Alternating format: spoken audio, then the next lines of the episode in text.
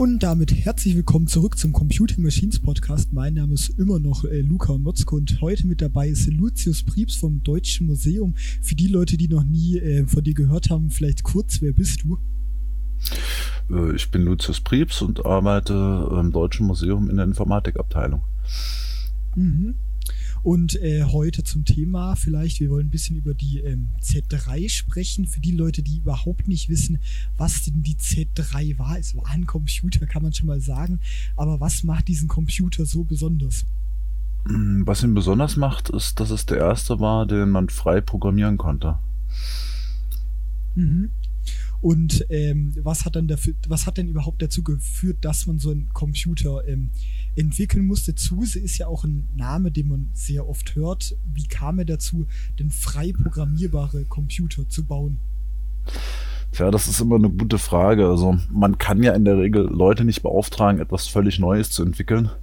Meistens ist es ja eher so, dass jemand eine Idee hat, die er dann umsetzt. Und ich denke auch, so ist es auch bei Zuse gewesen. Also Zuse hätte halt einfach die Idee, dass man sowas machen könnte und ähm, ja, hat die ersten Versuche dann auch wirklich äh, ja, bei sich zu Hause oder teilweise auch bei seinen Eltern zu Hause ähm, gemacht und ja, das hat dann letzten Endes zur Entwicklung der Z3 geführt. Mhm. Wie kann man sich die Z3 denn dann ungefähr vorstellen, wenn man sie noch nie gehört hat? Wie hat sie denn äh, funktioniert? Mm, naja, die Z3 funktioniert relativ ähnlich tatsächlich wie auch heutige Computer. Ähm, sie besteht aus ähm, einem Prozessor, den nannte Zuse damals noch Rechenwerk. Der sieht ungefähr aus wie ein, ja, man kann sagen wie ein Bücherschrank. Ähm, dann hat sie natürlich auch einen Speicher, der hieß damals noch Speicherwerk, sieht ebenfalls wie ein Bücherschrank aus. Ähm, dann eben eine Eingabekonsole, bestehend aus einer Tastatur und ja, Bildschirme gab es damals bei Zuse jetzt noch nicht. Stattdessen hat die Z3 eben ein Lampenfeld, äh, wo dann einfach die Werte einfach aufleuchten. Mhm. Und äh, vielleicht dann noch ein bisschen zur Geschichte von der Z3. Das Original gibt es ja nicht mehr. Wie hat sich die denn äh, so entwickelt? Naja, also ähm, Zuse hat ja mehrere Versuche unternommen. Also die erste Maschine, die er gebaut hat, das war ja die Z1. Die war allerdings noch komplett mechanisch, ähm, was leider dazu führte, dass sie nicht sonderlich zuverlässig war, weil man kann einfach Mechanik nicht derartig komplex machen.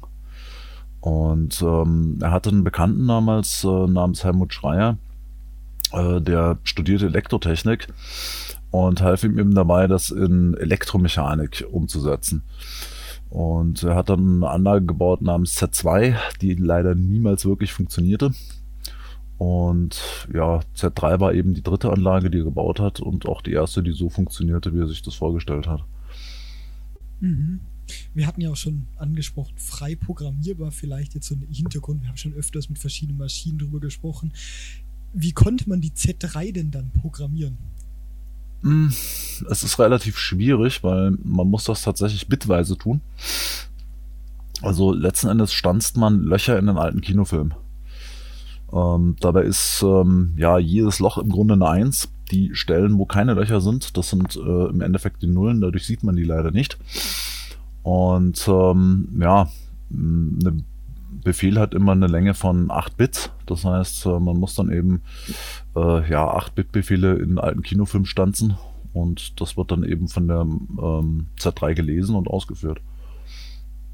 Mhm. Und ähm, was man sich ja dann auch fragen könnte, hat man die Z3 dann auch praktisch eingesetzt und wenn ja, ähm, was hat man denn mit der gemacht? Naja, also man hat sie schon äh, für Berechnungen verwendet, allerdings eben nur relativ kurz, weil sie dann eben im Krieg äh, zerstört worden ist. Äh, Zuse hat sie zwar nach dem Krieg wieder aufgebaut, aber die erste, die man tatsächlich im größeren Umfang eingesetzt hat, das war erst das Nachfolgemodell, die Z4. Mhm. Was hat sich denn dann da so, was hat sich da weiterentwickelt zu Z4 dann vielleicht noch? Ähm, die Z4 ist ähm, im Grunde einfach eine Weiterentwicklung der Z3. Äh, sie ist äh, deutlich größer, mh, mm, um einiges leistungsfähiger. Also Zuse hat da sehr vieles verbessert. Äh, die Z4 hat ähm, mehr Befehle wie die Z3.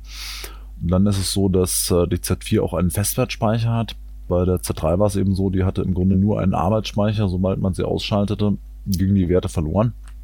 Ähm, bei der Äh, Z4 ist dann noch ein mechanischer Speicher dabei, wo man dann eben auch Dinge festspeichern kann. Ähm, dann ist es eben bei der Z4 auch nicht mehr so, dass man die Streifen per Hand lochen muss, sondern da gibt es eine Befehlstastatur, über die man eben seine Befehle eingeben kann. Ähm, die Löcher macht dann die Maschine automatisch in die Streifen, was die Bedienung halt sehr viel einfacher macht. Mhm. Vielleicht hat jemand jetzt mal Interesse, die ähm, Z3 zu sehen. Das Deutsche Museum hat ja momentan geschlossen. Weiß man denn, wann man die Z3 wieder sehen kann und ob sie denn irgendwann mal wieder ähm, funktionieren wird? Weißt du da irgendwas? Nee, leider überhaupt nicht. Also ähm, es ist halt so, ähm, die Z3 wird jetzt erstmal eingepackt, dann wird ähm, der Gebäudeteil, wo sie bisher stand, äh, saniert und dann soll dort ähm, irgendwann eine neue Ausstellung entstehen. Aber wann das dann genau soweit ist und ob die Z3 dann wieder funktionieren wird, das kann ich schlecht sagen. Mhm. Aber sie hat ja vor kurzem wieder funktioniert, wenn ich mich nicht irre sie funktioniert prinzipiell. Das Problem ist, ähm, sie ist letzten Endes nicht mehr betriebssicher. Also man hat dieses Problem bei vielen der älteren Maschinen, die sind halt noch auf eine Weise gebaut, äh, die heute im Grunde nicht mehr zulässig ist, weil das eben ja nicht sonderlich sicherlich ist. Also relativ ähm, einfache Geschichte ist da zum Beispiel äh, die klassische Nullung. Da kann es halt passieren, dass äh, wenn dann Kurzschlüsse entstehen, dass es dann halt ähm, ja letzten Endes ähm, zu einem Brand kommt, weil eben das so nicht abgesichert werden kann. Ähm, weshalb man bei den meisten äh, Maschinen aus der Zeit eben dann zumindest ähm, die Stromversorgung austauscht, damit das eben dann zuverlässig funktioniert. Aber dann ist es natürlich so, die Z3 ist halt schon sehr alt, also die ist jetzt weit über 50 Jahre alt. Die müsste auch schlicht mal gewartet werden. Also da sind halt viele äh, Kontakte, die mal äh, überprüft werden müssten, etc. pp. Also äh, nichts hält im Grunde für die Ewigkeit, so dass man das halt ähm, einfach mal ähm, ja alles durchchecken müsste. Mhm. Und ähm, was ja dann auch immer relativ interessant ist, Z3, die Z3 wurde ja von Konrad Zuse entwickelt, was ja auch mit als der Computererfinder gelten kann. Z3 gilt ja teilweise auch als erster Digitalcomputer. Vielleicht noch, ähm, wer war denn eigentlich ähm, Zuse?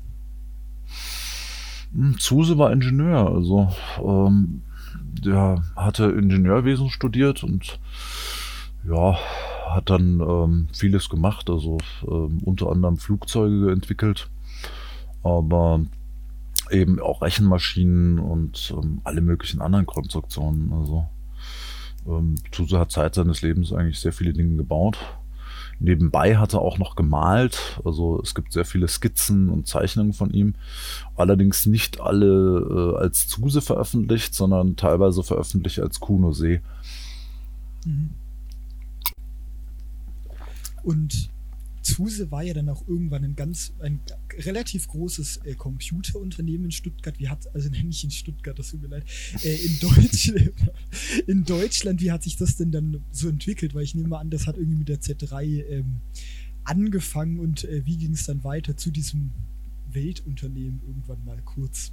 Naja, also die Z3 hat äh, Zuse noch mehr oder weniger privat gebaut. Ähm, ähm, er hat allerdings dann die äh, Zuse KG gegründet und äh, die haben dann bereits eben dann die Z4 gebaut und ja, nach der Z4 folgten dann halt eben noch andere Maschinen, so dass es dann halt ähm, ja relativ viele Zuse-Anlagen gab. Mhm. Aber dann auch leider in der Zeit irgendwann untergegangen. Äh, so wie viele Firmen. Also ähm, sehr viele dieser frühen Computerfirmen gibt es heute nicht mehr. Das ist die Zuse KG nicht die einzige. ja, äh, also wenn man jetzt gerade schon bei Zuse sind, was gibt es denn? Gibt es ja irgendwelche anderen vergleichbare Modelle mit der Z3 oder ist das wirklich ein Einzelstück, was sich komplett ähm, alleine entwickelt hat oder gab es da noch irgendwelche anderen Inspirationsquellen in Form von Computern dafür?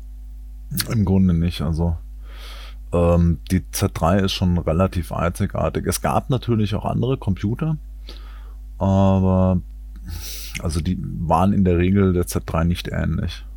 Mhm. Äh, es gab natürlich spätere Relais-Computer, die der Z3 schon wieder ähnlich waren, aber im Endeffekt nicht zu der Zeit. Also es ist nicht so, dass äh, Zuse als äh, einziger Computer gebaut hat, Er ist nur der, eben der Erste, dem es gelingt, einen frei programmierbaren zu bauen. Mhm.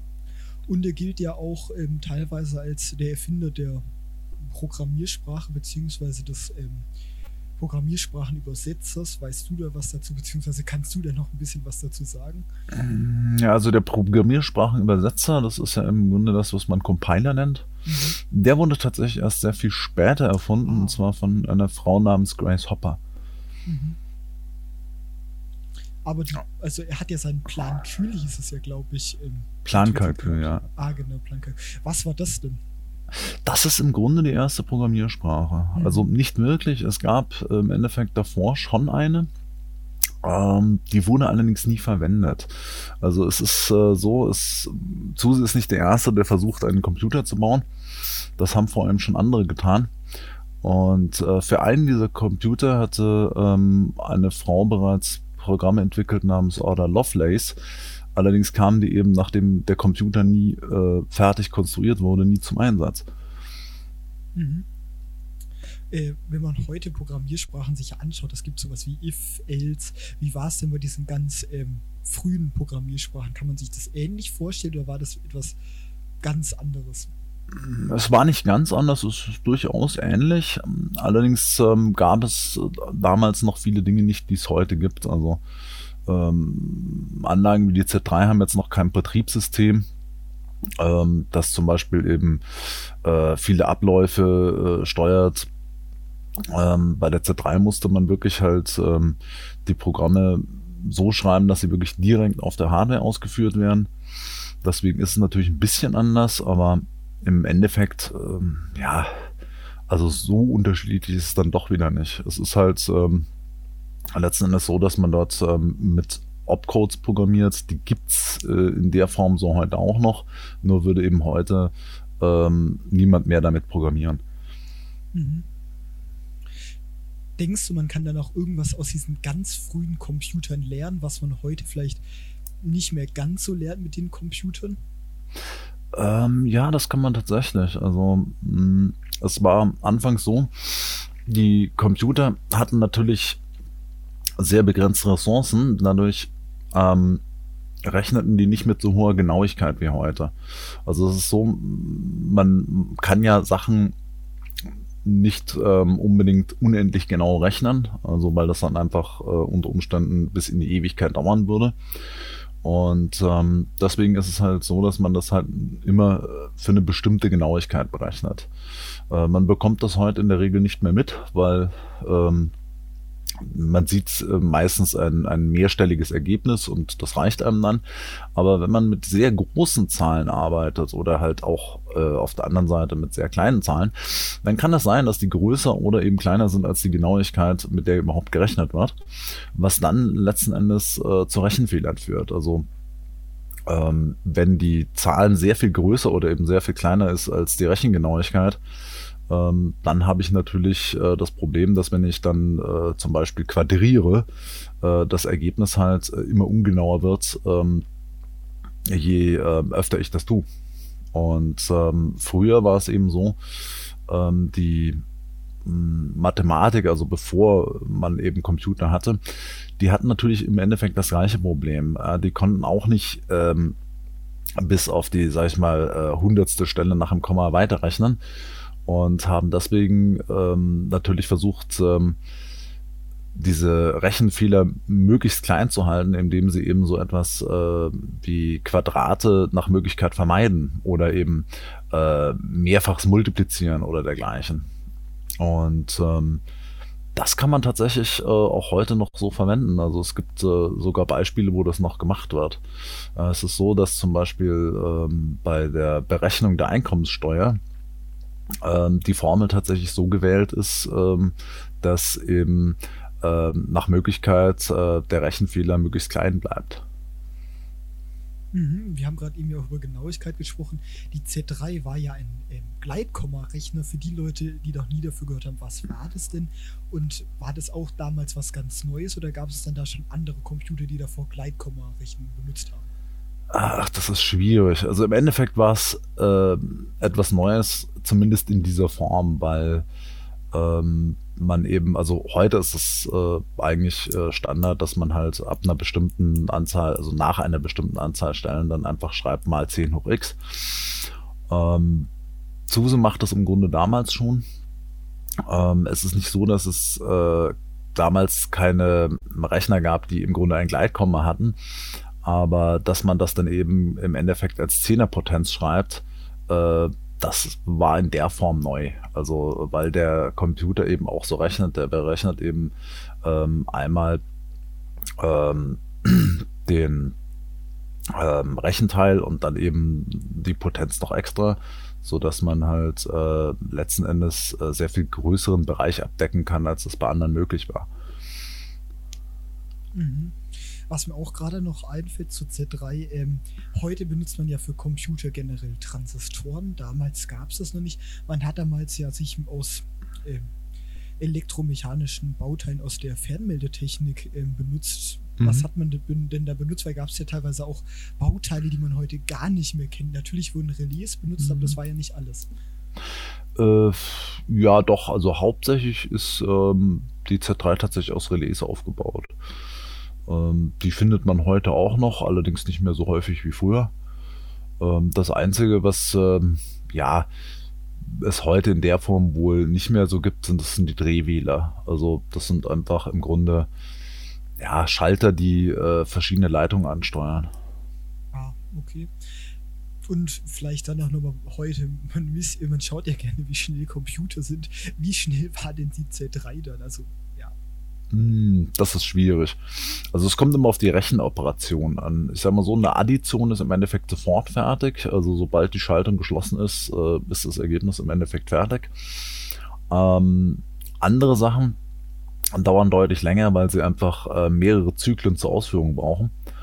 Äh, beispielsweise, äh, wenn man Wurzeln zieht, ja, das kann im Endeffekt äh, ja ähm, nur ähm, iterativ gelöst werden, indem man eben dann ähm, die Schritte so weit wiederholt, bis man halt das bis auf eine ähm, gewisse Stellenanzahl berechnet hat. Und ähm, ja, das kann natürlich äh, schon relativ lange dauern. Mhm. Die Z3 ist ja auch technisch gesehen relativ wichtig für die Geschichte der deutschen Computer. Gab es dann irgendwelche Leute, die danach nochmal irgendwie die Z3 nachgebaut haben? Oder gibt es im Internet sogar Seiten, wo man selbst mit der Z3 irgendwie rechnen kann? Weißt du da irgendwas? Hm, Seiten weiß ich jetzt nicht. Also ich weiß, dass es mal welche gab, aber ähm, ob es sie noch gibt, äh, kann ich jetzt nicht sagen. Aber es gibt Nachbauten, natürlich, also mehrere sogar. Also bekannt ist äh, ähm, vor allen Dingen ähm, der Nachbau im Zuse-Museum natürlich. Aber es gibt auch noch andere. Mhm. Und äh, was es ja beispielsweise beim PDP-8 auch gab, dass man den irgendwann auf einen Chip, gibt sowas ähnliches mit der Z3 auch, dass sich dann irgendwelche Leute gedacht haben, komm, wir lassen uns jetzt mal diesen Computer auf einen Chip. Mm. Ähm, also, also ich habe davon gehört, dass es Leute gibt, die das simuliert haben mit einem Chip. Ähm, die haben das einfach auf dem Arduino simuliert. Aber ob man jetzt das wirklich in einen Chip gebaut hat, kann ich nicht sagen. Ich glaube allerdings nicht. Das ist, wäre lustig, falls da mal jemand irgendwas äh, bastelt, kann man sich ja mal melden. Das hört sich, wäre lustig wahrscheinlich. Äh, ja, und über die Z4, äh, Z3, vielleicht gibt es ja noch irgendwelche vielleicht interessanten Geschichten dann auch noch von der Z3. Hm. Fällt mir jetzt nichts ein eigentlich. Ja, dann zwar wird es wahrscheinlich eine etwas kürzere Folge heute. Dann würde ich, mich, dann würde ich mich ganz herzlich bei dir bedanken, dass du dir die Zeit genommen hast und vielleicht möchtest du noch etwas in unseren Zuhörern mit auf den Weg geben. Naja, es gäbe noch interessante Geschichten über das Z4. Ah, dann, dann sind wir an dir auch sehr interessiert. Dann vielleicht noch kurz zu Z4, einfach um das also für die ähm, nicht ähm, auswendig alle Zuse-Rechner kennenden äh, Zuhörer, was war denn die Z4? Wir haben es vorhin ja schon mal kurz angesprochen. Ja, die Z4 war einfach das Nachfolgemodell ähm, der Z3. Die hatte mhm. äh, Zuse im Endeffekt ebenfalls während des Zweiten Weltkriegs ähm, gebaut. Allerdings war es bei der Z4 so, dass er ähm, die rechtzeitig in Sicherheit gebracht hat, sodass die tatsächlich den Krieg überstanden hat. Also er hat sie damals ähm, im Endeffekt äh, aus Berlin rausgeschafft ins Allgäu. Das, dort stand sie dann lange Jahre ähm, in einem Dorf. Wo, das lässt sich heute schwer sagen. Also es gibt Leute, die behaupten, sie stand in einer Molkerei. Andere sagen, sie stand in einer Scheune. Es könnte natürlich auch eine Scheune der Molkerei gewesen sein. Ähm, jedenfalls hat sie dort eben den Krieg überdauert und kam dann nach dem Krieg äh, in die Schweiz äh, an die ähm, Eidgenössische Technische Hochschule in Zürich. Mhm. Und ich nehme an, dass Sie dann tatsächlich damit gerechnet haben mit der. Äh die haben damit gerechnet, mehrere Jahre sogar. Mhm. also du, es war zu der Zeit auch tatsächlich die einzige Rechenanlage in Europa. Etwas anderes gab es hier gar nicht. Weißt du denn, was Sie denn damit so alles ähm, herumgerechnet haben, weil das war ja noch eine Zeit, als die Informatik an sich noch gar nicht gab. Das war ja damals noch Mathematikcomputer. Mm, naja, also die ähm, ETH betreibt eigentlich heute noch immer ein großes Rechenzentrum. Also mhm. das machen die im Grunde seit damals. Und ähm, ja, also als technische Hochschule hat man in der Regel eigentlich genug zu rechnen. Mhm.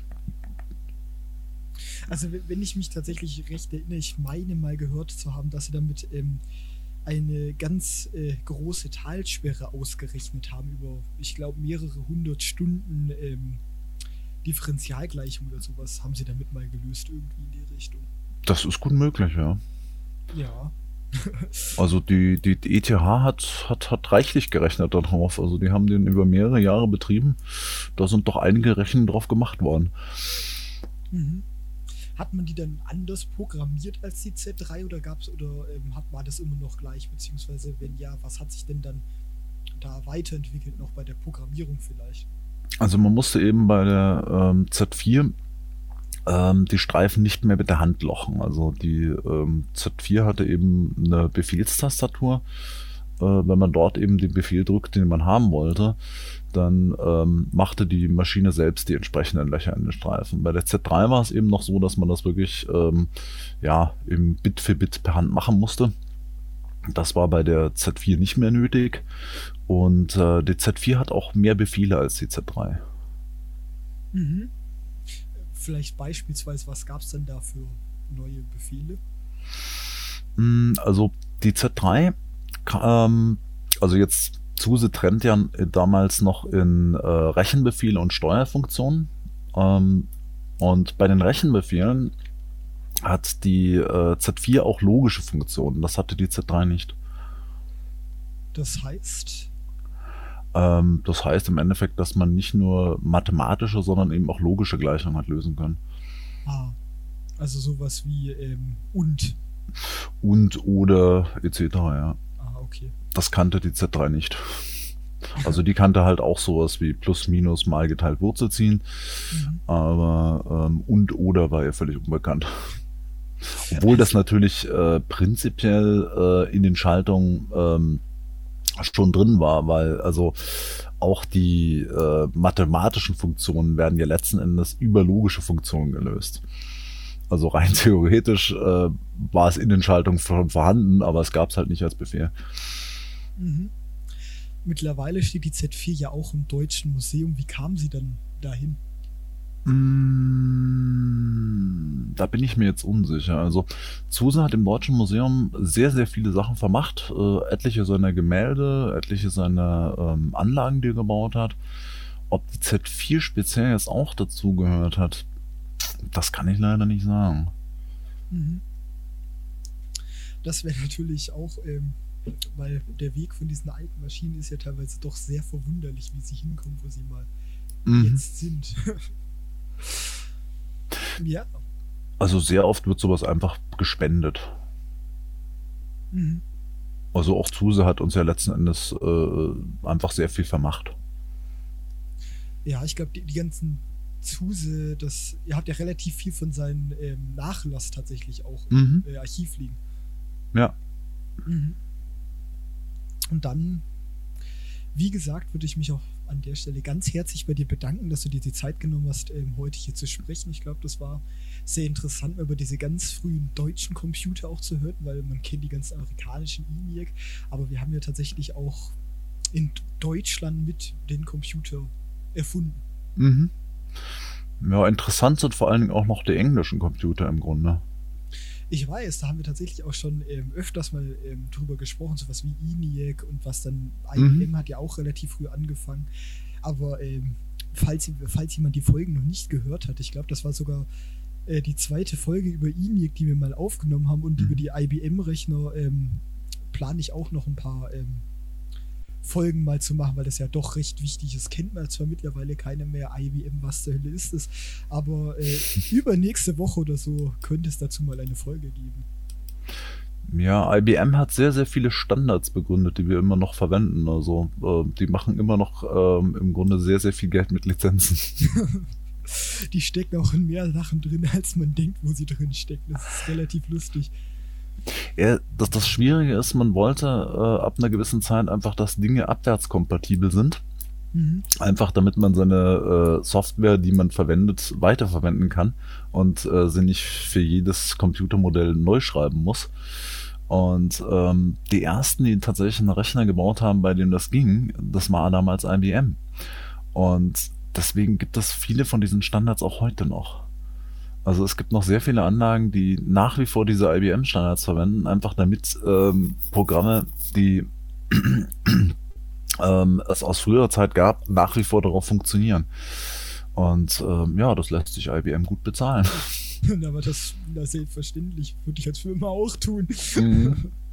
Aber das ist rückwärtskompatibel oder dass man einfach Programme austauschen kann, wie wir es heute kennen, gab es ja bei den ganzen Zuse-Maschinen auch noch nicht. Nee, also das, das gab es erst relativ spät tatsächlich. Das kommt erst so in den 60er Jahren. Mhm. Also man konnte natürlich äh, immer ähm, die Programme entsprechend äh, neu kompilieren für eben ähm, andere Rechner.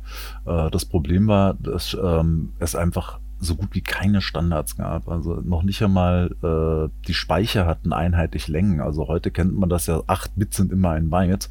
Und äh, ich bin in der Informatik auch sehr oft gefragt worden, ja, wie viel Byte hat denn hier dieser oder jene Rechner? Ich musste dann immer sagen, kein einziges, weil es Byte einfach zu dem Zeitpunkt noch nicht gab.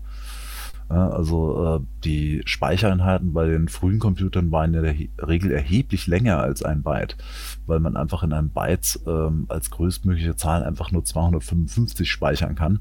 Und das war denen natürlich deutlich zu wenig und deswegen haben die die äh, Speichereinheiten sehr viel größer gemacht. Das Problem ist halt dadurch, dass die nicht einheitlich groß waren, ähm, konnte man natürlich, wenn man jetzt, sage ich mal, äh, Software hatte, die auf einem Rechner lief, äh, der in 43 Byte gespeichert hätte und ähm, man hätte jetzt einen anderen Rechner, der hat dann eben nur 16, ja, dann wird das natürlich nicht funktionieren. ja, vielleicht nochmal zu Zuse, war ja auch relativ abgeschottet von der Welt, als sie entwickelt wurden, als mhm. er die Zuse entwickelt hat, weil ähm, Hitler war ja an der Macht, der Zweite Weltkrieg stande quasi vor der Tür. Und mhm. er hat ja tatsächlich auch ähm, für die Wehrmacht, glaube ich, ähm, Computer entwickelt. Die sind zwar verschollen, aber weißt du vielleicht noch was über die Computer? Franzose, das für die Wehrmacht. Äh, ja, ich meine schon irgendwie für irgendwas militärisch hat er relativ ein also, oder zwei Computer entwickelt. Also ich weiß, dass er Flugzeuge gebaut hat, vor allen Dingen. Für Henschel. Flugzeuge gebaut. Ja, ja, für Henschel in Berlin. Das ist interessant, habe ich tatsächlich noch nie gehört gehabt. Was hat er denn für Flugzeuge gebaut? Puh, ich kenne jetzt die einzelnen Modelle nicht, aber also ähm, er hat eben äh, für als Ingenieur für Henschel gearbeitet mhm. und äh, die konstruierten Flugzeuge. Er hat auch ein relativ interessantes Messgerät gebaut. Also es ist so, wenn man jetzt ähm, Tragflächen vermisst, dann ist das Profil ja nicht über die gesamte Menge, äh, Länge gleich. Und ähm, Zuse hat letztens ein Gerät gebaut, das hatte, ja, man kann sagen, Messfühler, mit dem man eben die Tragfläche abfahren konnte und dann die Werte eben für das komplette Profil hatte, sodass man das nicht äh, Stück für Stück vermessen musste. Mhm. Aber das hat dann wahrscheinlich mechanisch funktioniert. Ähm, ich habe es leider nie gesehen, aber ich denke ja, ja. also äh, Analogcomputer, falls jemand noch nicht gehört hat, haben wir auch ein paar sehr interessante Folgen dazu. Kennt zwar mittlerweile auch keiner mehr, aber da stehen ja auch ein paar bei euch im Deutschen Museum oder haben rumgestanden. Na, naja, wir haben sie immer noch, wir schmeißen die ja nicht weg. Das wäre äh, sehr traurig, aber äh, sie sind halt jetzt äh, nicht mehr in der Ausstellung zu sehen. Nee, aber es ist halt, ja, Analogcomputer haben halt immer das Problem mit der Messgenauigkeit. Also ich kann immer nur so genau rechnen, wie ich auch messen kann. Und ähm, ja, das geht meistens nicht sehr weit. Aber sie, sie kommen äh, wahrscheinlich, also es wird daran geforscht, sie wieder zurückzubringen, weil sie doch deutlich energiesparsamer sind als beispielsweise Digitalcomputer. Ach, das wollen immer mal wieder Leute, aber es hat im Grunde keinen Zweck. Also ich meine, das Problem der Ungenauigkeit bekomme ich aus denen nicht raus. Mhm. Das gilt ja auch für andere Dinge. Also ähm, auch wenn man, ähm, ja, sage ich mal, äh, andere Sachen misst, habe ich ja immer das Problem, ja, ich muss einfach sehr genau messen können und ähm, ja, das geht halt in der Regel bis auf ein paar Stellen. Und dann ist es natürlich so, auch wieder generell in der Analogtechnik, schon gewisse Störungen von außen, also teilweise Luftdruck, Temperatur etc., können dann schon wieder mein Ergebnis verfälschen. Also ich denke nicht, dass das wirklich wiederkommt. Mal schauen, was die Zukunft alles äh, bringt. Aber momentan na, hat man ja allgemein mit ähm, relativ viele Probleme, auch was ähm, Chips angeht, bei digital als auch Analogcomputern. Ja. Wobei sie ja tatsächlich immer noch hergestellt werden, interessanterweise. Und Musiker haben das ja tatsächlich äh, für sich entdeckt, jetzt neu. Chips? Oder wieder. Äh, nein, Analogcomputer. Chips finden die wahrscheinlich auch, also finden sie eh toll, weil damit kann man Musik machen auf ihren Computern. Aber auf Analogcomputern kann man auch äh, Musik machen. Hm. Also bei Analogcomputern weiß ich es jetzt nicht, aber also es gibt gewisse Chips, die bei Musikern schon immer sehr, sehr, sehr beliebt waren.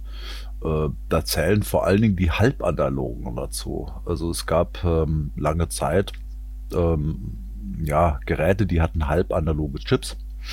Ähm, sehr bekannt geworden ist zum Beispiel der Soundchip des C64, der sogenannte SID-Chip.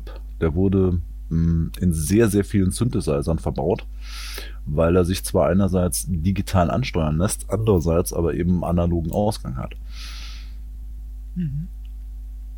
Mal schauen, was das alles noch bringt. Also man hört, diese Entwicklungen, die es da teilweise gab in der Geschichte der Computer, sind teilweise doch recht abgefahren, wenn man sich das so anhört.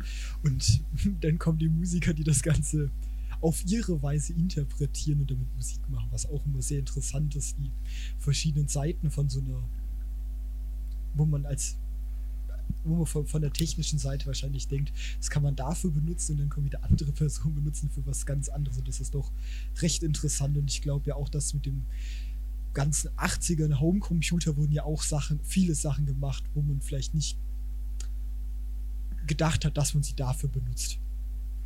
Ach, das passiert immer wieder. also ich meine, die, die gerade die Musiker, die waren ja da schon immer ähm, ja ganz vorn mit dabei. Ich meine, man muss sich ja nur die Entwicklung der Synthesizer angucken. Also die geht ja schon äh, relativ lang. Also da wurden immer äh, sehr interessante und auch neue Techniken verwendet.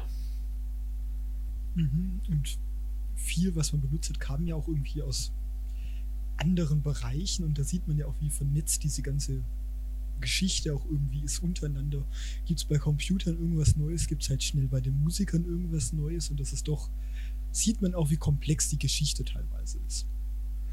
Ja, ne, ich sag mal so, ich meine, inzwischen ähm, hat ja fast jedes äh, technische Gerät einen Computer eingebaut. Also man kann ja kaum noch etwas äh, kaufen äh, ohne Computer.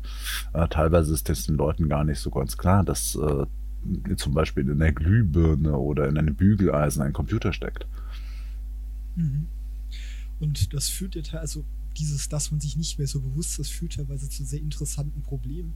Beispielsweise hat man das ja als Computermuseum relativ oft, dass dann Leute sagen, ja, ist ein Computer, den müssen wir eigentlich nicht erhalten. Es gibt wichtige Dinge. Die Mona Lisa, die muss erhalten werden, aber ah, irgendwie der Z23, ja, der kann ja verschimmeln gehen. Und äh, wenn man sich überlegt, das sind ja auch in der deutschen Geschichte doch recht wichtige Dinge, weil wenn man überlegt, was es ohne Computer alles nicht geben würde, das äh, wäre kann man sich mittlerweile, glaube ich, gar nicht mehr vorstellen. Ja, das ist immer eine recht interessante Entwicklung. Also ähm, bei den meisten tatsächlich technischen Neuerungen ist es in der Regel so, dass anfangs ähm, die Leute ohnehin nicht äh, ihren Nutzen erkennen. Also das ist einfach was Neues, das haben die noch nie gesehen und äh, wissen im Grunde oft gar nichts damit anzufangen. Aber das gilt jetzt nicht nur für den Computer, sondern auch für andere Dinge. Also im Grunde alles, was technisch neu war, wurde erstmal ja so betrachtet, so ja, was ist das? Ähm, wofür braucht man das? Äh, braucht man das überhaupt? Und ähm, oft ist es halt so, dass der technische Nutzen erst sehr viel später überhaupt erkannt wird. Also in der Anfangszeit der Computer hat sich auch noch niemand vorstellen können, was daraus mal wird. Die äh, frühen Computerfirmen waren tatsächlich der Meinung, dass man eigentlich nur ganz wenige davon braucht und ähm, das genügt dann schon. Und heute haben wir alle irgendwie einen in der Tasche oder auf dem Mehrere meistens. ja, stimmt. Und äh, deshalb ist es, glaube ich, auch recht äh, wichtig, die Computergeschichte zu erhalten, weil wenn man schaut, wie inflationär diese Technik geworden ist, äh, wenn wir mittlerweile mehrere Computer an uns rumschleppen. Es können ja beispielsweise nicht mal Bücher von sich behaupten, dass wir mhm. regelmäßig mehrere von ihnen gleichzeitig in unserer Freizeit herumschleppen. Und deshalb muss man Computer ja durchaus erhalten, weil sie haben die Welt ins Gute, je nachdem auch ins Schlechte, ähm, unfassbar geprägt und mittlerweile weiß fast niemand mehr, wer Zuse oder Nixdorf war, was doch mhm. traurig ist. Ja, viel schwieriger noch als die Computer zu erhalten, ist die Software zu erhalten. Also da verschwindet äh, sehr, sehr viel einfach auf Nimmerwiedersehen. Mhm. Zu, also, wenn wir jetzt schon bei so alten kommen, gibt es denn da noch irgendwelche Software-Reste von diesen Z3 oder Z4, die es jetzt diese ganzen Jahre überlebt haben, oder gibt es da quasi auch schon nichts mehr? Das kann ich nicht sagen, aber ich sag mal so, ich habe selbst noch Programme dafür geschrieben. Die gibt es natürlich. Mal schauen, wie lange noch. Naja, notfalls kann ich sie auch neu schreiben. Aber also ich hatte vor einer Weile mal ein sehr interessantes Gespräch mit einem Professor von der Stuttgarter Uni. Ähm, über auch über Computergeschichte, Software. In Museen muss man ja immer in Jahrhunderten, also sollte man wirklich in Jahrhunderten denken, weil Mona Lisa war ist jetzt auch schon Jahrhunderte irgendwie in Frankreich. Hm? Und äh, die Frage ist, was in 100 Jahren mit der Software von der Z4 passiert ist oder von ganz anderen Computern, die da stehen, die mittlerweile auch schon quasi keiner mehr kennt. Telefunken kennt keiner mehr, hat auch mal Digitalcomputer mhm. entwickelt. Die Software dafür geht dann halt auch mit der Zeit verloren und das sind halt diese Rechner, die auch relativ wichtige Rollen auch in Deutschland gespielt haben, Z3, Z4, Z23, mhm. viele von denen, aber die Software geht ja dann verloren. Die Frage ist, ob halt, ob es in äh, 100 Jahren dafür überhaupt noch Software gibt, beziehungsweise ob es dann noch Menschen gibt, die sich drum kümmern und das wäre ja schon schade, wenn das verloren geht, weil so ein Computer ist ja langweilig, wenn er nur in der Ecke steht quasi als Skelett. Das ist tatsächlich ein riesiges Problem, ja. Also ähm, sobald die Leute äh, nicht mehr am Leben sind, die, äh, die mal früher programmiert haben, ist das Wissen meistens weg. Mhm. Also ich war immer, also ich weiß nicht, wie es im Deutschen Museum, aber versucht ja dann tatsächlich auch so ein bisschen, also ich nehme jetzt mal an, du kannst die Z3 programmieren. Gibt es da irgendwie dann irgendwelche Projekte, dass man das dann auch irgendwie längerfristig erhält oder bist du einer der letzten Personen, die noch weiß, wie man eine Z3 benutzt? Ich glaube, ich bin die letzte Person, die weiß, wie man das Ding programmiert, ja. Oh. Das ist natürlich ähm, sehr schade. Naja, ich habe versucht, das ähm, so gut es geht aufzuschreiben, ähm, aber das ist halt dann die Frage, ob das erhalten bleibt. Das weiß man nie so genau. Wenn man sich Bücher anschaut, sie, wenn sie gut gelagert sind, werden die ja doch durchaus älter als man selber. Ja, aber ich habe tatsächlich kein Buch dazu gefunden. Was? Vielleicht schreibst du irgendwann mal eins. Das wird sich nicht lohnen, das wird kaum jemand lesen. Aber ich glaube, das Problem haben relativ viele Leute, die sich mit alten Computern beschäftigen, dass es quasi keine ja. Leute gibt, die sich dafür noch interessiert. Und ich meine, von diesen ganz alten Computern lernen, also da kann man ja richtig sehen, wie dieser Computer funktioniert. Beispielsweise die hat sich ja, also die Technik hat sich ja nicht so sehr verändert, nur dass man da halt noch sieht, wie ein Computer rechnet. Heute hat man ähm, Kästen, wenn man reinschaut, sieht man Chips und ja, hm, das ist es halt. Da sieht man ja noch, wie sie rechnet. Das ist ja quasi ein Tier, was ähm, atmet und lebt. Das stimmt natürlich. Also ich meine, man kann natürlich tatsächlich dann noch sehen, wie sich das mechanisch bewegt. Mhm. Und so kann man ja dann auch durchaus sehen, wie das ganze Teil rechnet, was man ja mhm. tatsächlich heute eigentlich wirklich überhaupt nicht mehr sieht. Man hört es nicht mehr, man sieht es nicht mehr, man sieht nur, dass es Strom zieht, wenn man auf den Stromzähler schaut, aber das war es ja mittlerweile quasi schon. Und ich glaube, das ist auch relativ wichtiger Grund, dass man diese ganze Technikgeschichte erhält. Naja, man kann es anders machen. Also es gibt in England jemanden, der hat einen Prozessor tatsächlich gebaut, wo er das schlicht alles mit LEDs ausgestattet hat, so dass man dort dann sehen kann, ähm, eben äh, wie sich die Bits bewegen, einfach indem die LEDs leuchten. Mhm. Aber das ist ja tatsächlich auch ein Prozessor aus den 80ern, glaube ich, äh, gewesen, äh, den er da nachgebaut hat, aus tatsächlich Einzeltransistoren war es, glaube ich. Ja. Aber dadurch kann man das eben dort dann auch sehen. Mhm. Aber das ist natürlich auch wieder was anderes wie so eine Z3, die dann klackert vor sich hin und ähm, auch wieder anders arbeitet. Aber das ist durchaus interessant, was ich dann, also es gibt ja durchaus noch Leute, die sich für diese alte Technik interessieren. Du jetzt die Z3 oder ich weiß nicht auswendig, wie er heißt, mit dem, ich weiß nicht mehr, wer der Prozessor hieß, aber wenn man in diesen äh, Kreisen ist, kennt man ja durchaus diesen ähm, nachgebauten Prozessor. Mhm.